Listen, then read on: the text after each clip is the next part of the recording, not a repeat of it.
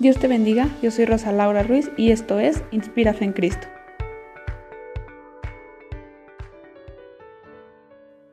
Conociendo la misericordia. Todos en algún momento nos apartamos de Dios.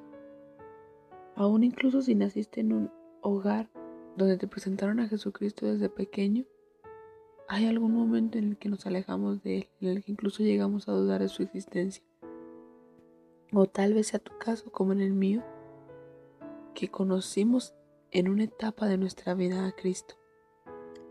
Y si hay alguien que no se ha alejado de Dios, gloria a Dios por ello. Pero cada uno de nosotros hemos experimentado qué es estar cerca y qué es estar lejos de Dios. Pero de igual forma, todos alcanzamos misericordia. Todos por la misericordia de Dios estamos respirando. En muchas ocasiones no meditamos y no agradecemos el respirar. No, no, tomamos en cuenta incluso el poder levantarnos, el sentir dolor, el poder movernos, sino que lo vemos como algo rutinario. Sin embargo, todo eso, todos aquellos detalles que por muy pequeños que parezcan, nos manifiestan la misericordia de Dios cada uno de nuestros días. ¿Qué dice la palabra? Nuevas son sus misericordias cada mañana. En el episodio anterior hablábamos de que todos alguna vez hemos tenido contacto con el mundo, de una manera directa o de una manera indirecta.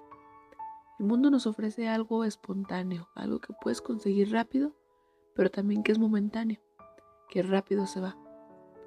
Sin embargo, Cristo al venir y morir por nosotros, nos proporciona algo eterno, una vida junto a Él que después de vivir en este mundo, permanece y estará ahí para siempre. Es necesario reconocer las diferencias entre algo momentáneo y algo eterno, porque lo eterno es por misericordia.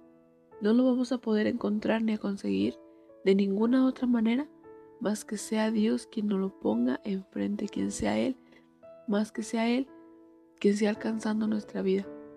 Probablemente si nosotros hubiéramos querido acercarnos a Jesucristo, pero si Él no lo hubiera querido, no lo hubiéramos logrado. Dice que qué le pudimos haber dado nosotros primero a Él para que Él nos lo recompense, sino que más bien nosotros le damos de lo de Él mismo, porque dice de Él, por Él y para Él son todas las cosas. A Él sea la gloria por los siglos. Amén. De Él es todo. Pero ciertamente obtenemos la salvación solo por misericordia. En Jeremías 31.3 dice, Jehová se manifestó a mí hace ya mucho tiempo, diciendo, con amor eterno te he amado, por tanto te prolongué mi misericordia. Por amor es que Dios puso su gracia en nosotros. Por amor Él ha tenido paciencia con nosotros aun cuando nosotros le fallemos una y otra vez. Por esa misma misericordia, por ese mismo amor, Cristo vino para extender la salvación a los gentiles, o sea, a nosotros. Y Él no quiere que nadie se pierda. Él no quiere solamente darle, darle misericordia o tener, tener puesta su gracia sobre algunos. Cristo no solo murió por aquellos que creen en Él, Cristo murió por todo aquel que tiene vida y aún por aquellos que ya han muerto.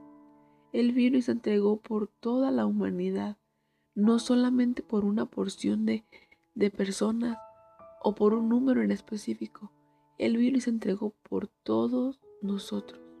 Alcanzamos misericordia por su gracia. Él no quiere que nos perdamos, sino que procedamos a un arrepentimiento. Su misericordia nos da vida y su gracia nos da salvación. Cuando comenzamos a anhelar el encontrar esa misericordia de Dios, conocer esa gracia y obtener esa salvación, probablemente todos a nuestro alrededor se pongan en contra. Tal vez el mundo nos va a dar la espalda y eso es más que seguro más bien porque dice que el mundo no amó a aquellos que están en contra de él. El mundo amó las tinieblas, amó la oscuridad, mas aquellos que deciden seguir a Cristo deciden seguir la luz. amar la luz. Y es ahí donde Él tiene misericordia de nosotros y nos dice, sé tú la sal de la tierra y la luz. Muestra la diferencia de lo que Cristo ha hecho en tu vida. Muchas veces podemos entristecernos incluso por ver que personas parten, a veces familiares nuestros, ver que parten y que durante el tiempo en que nosotros fuimos a caminar no reconocieron a Cristo como su Salvador. Para nosotros puede ser triste incluso, pero no sabemos si en el último instante de vida Dios tuvo misericordia y le proporcionó la salvación. Yo he vivido experiencias donde Dios aún en el último instante, en el último respiro, les proporciona perdón y les da esa vida eterna. Por ello es que dice que no es de aquel que quiere ni del que corre, sino del que Él tiene misericordia. Y ha tenido misericordia de ti y de mí.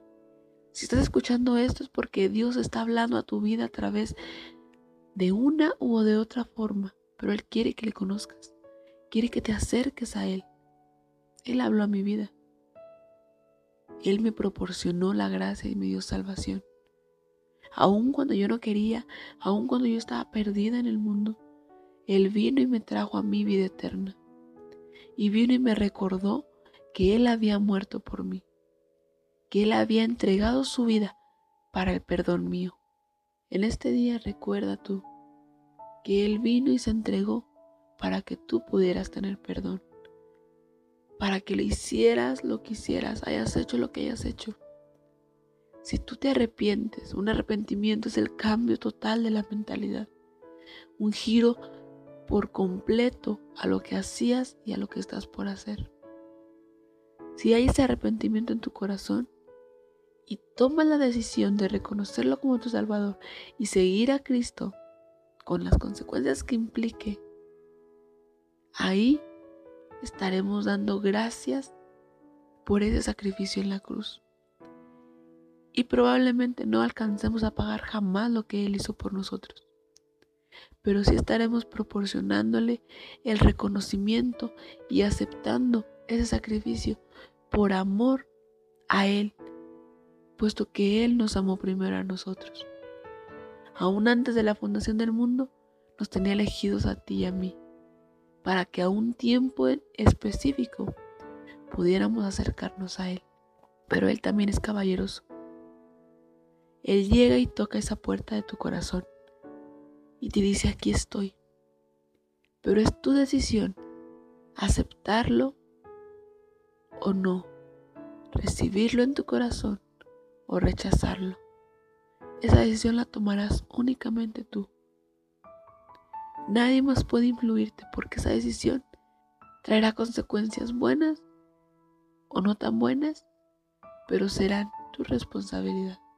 Así que si decides seguirlo, aceptarle como tu Salvador, comienza dando el primer paso de fe.